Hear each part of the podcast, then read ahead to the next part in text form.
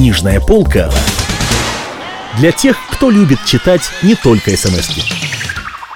Венедикт Ерофеев. Москва-петушки. Поэма. У микрофона Кирилл Кальян. Усад, 105 километр. Я остался на площадке в полном одиночестве и полном недоумении. Это было даже не совсем недоумение. Это была все та же тревога, переходящая в горечь. В конце концов, черт с ним, пусть милая странница, пусть старший лейтенант, но почему за окном темно, скажите мне, пожалуйста. Почему за окном чернота, если поезд вышел утром и прошел ровно 100 километров? Почему? Я припал головой к окошку, о, какая чернота. И что там в этой черноте, дождь или снег, или просто я сквозь слезы гляжу в эту тьму, боже... «А это ты!» — кто-то сказал у меня за спиной таким приятным голосом, таким злорадным, что я даже и поворачиваться не стал. Я сразу понял, кто стоит у меня за спиной. Искушать сейчас начнет. Тупая морда нашел же время искушать. «Так это ты?» — Ерофеев спросил сатана. «Конечно. Кто же еще? Тяжело тебе, Ерофеев?» «Конечно, тяжело. Только тебя это не касается. Проходи себе дальше. Не на того напал, не на того напал». Я все так и говорил, уткнувшись лбом в окошко тамбура и не поворачиваясь. А раз тяжело продолжал сатана. «Смири свой порыв, смири свой духовный порыв, легче будет». «Ни за что, ни за что не смирю, но и дурак, от дурака слышу. Ну ладно, ладно, уж слова не скажи, ты лучше вот что, возьми и на ходу из электрички выпрыгни. Вдруг да и не разобьешься». Я сначала подумал, потом ответил. «Не, не буду я прыгать, страшно. Обязательно разобьюсь». И сатана ушел посрамленный. А я, что мне оставалось, я сделал из горлышка шесть глотков и снова припал головой к окошку. Чернота все плыла за окном и все тревожила и будила черную мысль. Я стискивал голову, чтобы отточить эту мысль, но она никак не оттачивалась и растекалась, как пиво по столу. Не нравится мне эта тьма за окном, очень не нравится, но шесть глотков кубанской уже подходили к сердцу, тихонько по одному подходили к сердцу, и сердце вступило в единоборство с рассудком. Да чем же она тебе не понравилась, эта тьма? Тьма есть тьма, и с этим ничего не поделаешь. Тьма сменяется светом, а свет сменяется тьмой. Таково мое мнение. Да, если она тебе и не нравится, она от этого быть тьмой не перестанет. Значит, остается один выход — принять эту тьму. С извечными законами бытия нам, дуракам, не совладать. Зажав левую ноздрю, мы можем сморкнуться только правой ноздрёй, ведь правильно — ну так и нечего требовать свет за окном, если за окном тьма. Так-то оно так, но ведь я выехал утром в 8.16 с Курского вокзала. Да мало ли что утром, теперь, слава богу, осень. Дни короткие, не успеешь очухаться, бах, уже темно, а ведь до Петушков-то ехать, ох, как долго. От Москвы до Петушков, ох, как долго ехать. Да чего, чего все, да о, от Москвы до Петушков ехать ровно 2 часа 15 минут. В прошлую пятницу, например. Ну что тебе прошлая пятница? Мало ли что в прошлую пятницу. В прошлую пятницу поезд был почти без остановок. И вообще раньше поезда быстрее ходили. А теперь, черт знает, стоит. А зачем стоит? Уж прямо тошно иногда делается, что он все стоит да стоит. И так у каждого столба, кроме Есина. Тут уж сердце взорвалось. А другие-то, другие-то что, хуже тебя? Ведь ведь тоже едут и не спрашивают, почему так долго и почему так темно. Тихонько едут и в окошко смотрят, почему ты должен ехать быстрее, чем они. Смешно тебя слушать, Веня. Смешно и противно. Какой ты рапыга. Если ты выпил, Веня, так будь поскромнее. Не думай, что ты умнее и лучше других. Вот это меня уже совсем убедило. Я ушел с площадки снова в вагон и сел на лавочку, стараясь не глядеть в окошко. Вся публика в вагоне, человек пять или шесть дремали вниз головой, как грудные младенцы. Я чуть было тоже не задремал и вдруг подскочил на месте. Боже! Боже милостливый! Но ведь в одиннадцать утра она должна меня ждать. В одиннадцать она будет меня ждать, а на дворе все еще темно. Значит, мне ее придется ждать до рассвета. Я ведь не знаю, где она живет. Я попадал к ней двенадцать раз, но какими-то задворками и пьяный в Дребодан. Как обидно, что на тринадцатый раз я еду к ней совершенно трезвый. Из-за этого мне придется ждать, когда же наконец рассветет, когда же взойдет заря моей тринадцатой пятницы. Впрочем, стоп, ведь я уезжал из Москвы, заря моей пятницы уже взошла. Значит, уже сегодня пятница. Почему же так темно за окном? Опять, опять ты со своей темнотой. Далась тебе эта темнота, но ведь в прошлую пятницу. Опять ты со своей прошлой пятницей. Я вижу, Веня, ты весь в прошлом. Я вижу, ты совсем не хочешь думать о будущем будущем. Нет, нет, послушай, в прошлую пятницу, ровно в 11 утра она стояла на перроне с косой от затылка до попы, и было очень светло, я хорошо помню, и косу хорошо помню. Да что коса, ты пойми, дурак, я тебе повторяю, день сейчас убывает, потому что осень в прошлую пятницу в 11 утра, я не спорю, было светло, а в эту пятницу в 11 утра может быть уже совершенно темно. Хоть глаз кали, ты знаешь, как сейчас день убывает, знаешь. Я вижу, ты ничего не знаешь, только хвалишься, что все знаешь. Тоже мне сказал коса. Да, коса-то может и прибывает. Она может с прошлой пятницы уже ниже попы, а осенний день наоборот, он уже с гулькин хуй. Какой же ты все-таки бестолковый, Вени. Я не очень сильно ударил себя по щеке, выпил еще три глотка и прослезился. Со дна души взамен тревоги поднималась любовь. Я совсем раскис. Ты обещал ей пурпур и лилия. Везешь 300 грамм конфет, Василек. И вот через 20 минут ты будешь в петушках на залитом солнцем перроне, смутишься и подашь ей этот василек. И все будут говорить 13 раз подряд мы видим сплошной василек, но мы ни разу не видели ни лилий, ни пурпура. Она рассмеется и скажет, тут я почти совсем задремал. Я уронил голову себе на плечо и до петушков не хотел ее поднимать. Я снова отдался потоку. 105 километр. Покров но мне помешали отдаться потоку.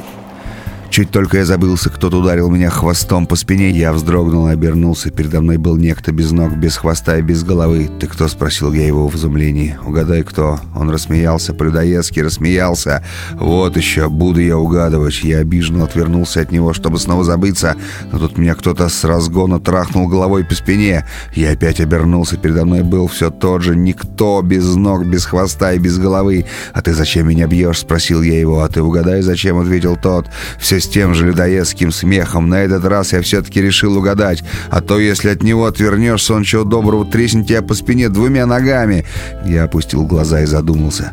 Он ждал, пока я додумаюсь, и в ожидании тихо проводил кулачищем у самых моих ноздрей. Как будто он мне, дураку, сопли вытирал. Первым заговорил все-таки он. Ты едешь петушки в город, где ни зимой, ни летом не отцветает и так далее. Где? Да! Где ни зимой, ни летом не отцветает и так далее. Где твоя паскуда является в жасмине, весоне, птички порхает над ней и лобзает ее, куда им вздумается. Да-да, куда им вздумается. Опять рассмеялся и ударил меня под дых. Так слушай же, перед тобою сфинкс, и в этот город тебя не пустит. Почему же он меня не, не пустит? Почему же ты меня не пустишь? Там в петушках чего, моровая язва? Там с кем-нибудь обручили собственную дочь, и ты... Там хуже, чем дочь и язва. Мне лучше знать, что там. Но я сказал тебе, не пущу, значит не пущу. Вернее, пущу при одном условии. Ты разгадаешь мне пять моих загадок. Для чего ему подлюки загадки? Подумал я про себя, а вслух сказал, ну так не томи, да давай свои загадки. Убери свой кулачище, в подых не бей, давай загадки. Для чего ему разъебаю загадки, подумал я еще раз, но он уже начал первую. Знаменитый художник Алексей Стаханов два раза в день ходил по малой нужде и один раз в два дня по большой. Когда же с ним случался запой, он четыре раза в день ходил по малой нужде и ни разу по большой. Вот подсчитай, сколько раз в год ударник Алексей Стаханов сходил по малой нужде и сколько раз по большой нужде, если учесть, что у него 312 дней в году был запой. Про себя я подумал, на кого это он намекает, скотина? В туалет никогда не ходит, пьет, не просыпаясь. На кого он намекает, гадина, я обиделся и сказал. Это плохая загадка, сфинкс. Это загадка с просящим подтекстом. Я не, не буду разгадывать эту плохую загадку. Ах, не будешь. Ну-ну. То ли ты еще у меня запоешь. Слушай вторую. Когда корабли седьмого американского флота пришвартовались к станции Петушки, партийных девиц там не было. Но если комсомолок называть партийными, то каждая третья из них была блондинкой. По отбытии кораблей седьмого американского флота обнаружилось следующее. Каждая третья комсомолка была изнасилована, каждая четвертая изнасилованная оказалась комсомолкой. Каждая пятая изнасилованная комсомолка оказалась блондинкой, каждая девятая изнасилованная блондинка блондинка оказалась комсомолкой. Если всех девиц в петушках 428, определи, сколько среди них осталось нетронутых беспартийных брюнеток. На кого он, на кого теперь намекает собака? Почему это брюнетки все в целости, а блондинки все сплошь изнасилованы? Что он этим хочет сказать, паразит? Я не буду решать эту загадку, сфинкс. Ты меня прости, но я не буду. Это очень некрасивая загадка. Да, давай лучше третью. Ха-ха-ха, давай третью. Как известно, в петушках нет пунктов А, пунктов С там тем более нет. Есть только одни пункты Б. Так вот, Папанин, желая спасти Водопьянова, вышел из пункта Б1 в сторону пункта Б2. В то же мгновение Водопьянов, желая спасти Папанина, вышел из пункта Б2 в пункт Б1. Неизвестно, почему оба они оказались в пункте Б3, отстоящем от пункта Б1 на расстоянии 12 водопьяновских плевков, а от пункта Б2 на расстоянии 16 плевков Папанина. Но если учесть, что Папанин плевал на 3 метра 72 сантиметра, а Водопьянов совсем не умел плевать, Выходил ли Папанин спасать Водопьянова? Боже мой! Он что, с ума своротил, этот паршивый сфинкс? Чего это он несет? Почему это в петушках нет ни А, ни С, а одни только Б? И на кого он, сука, намекает? Ха-ха! вскричал, потирая руки сфинкс. Эту решать не будешь, эту не будешь. Заела длинный мозгляк. Так вот тебе, на тебе четвертую. Лорд Чемберлен, премьер Британской империи, выходя из ресторана из станции «Петушки», поскользнулся на чьей-то блевочине и в падение прокинул соседний столик.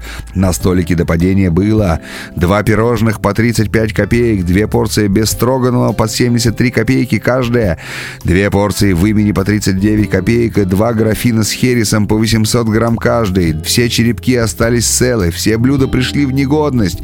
А с хересом получилось так, один графин остался цел, но из него весь херес вытек, другой графин разбился в дребезги, но из него не вытекло ни капли, если учесть, что стоимость пустого графина в шесть раз больше порции в имени, а цену хереса знает каждый ребенок, узнай, какой счет был предъявлен лорду Чемберлену, премьеру Британской империи в ресторане Курского вокзала.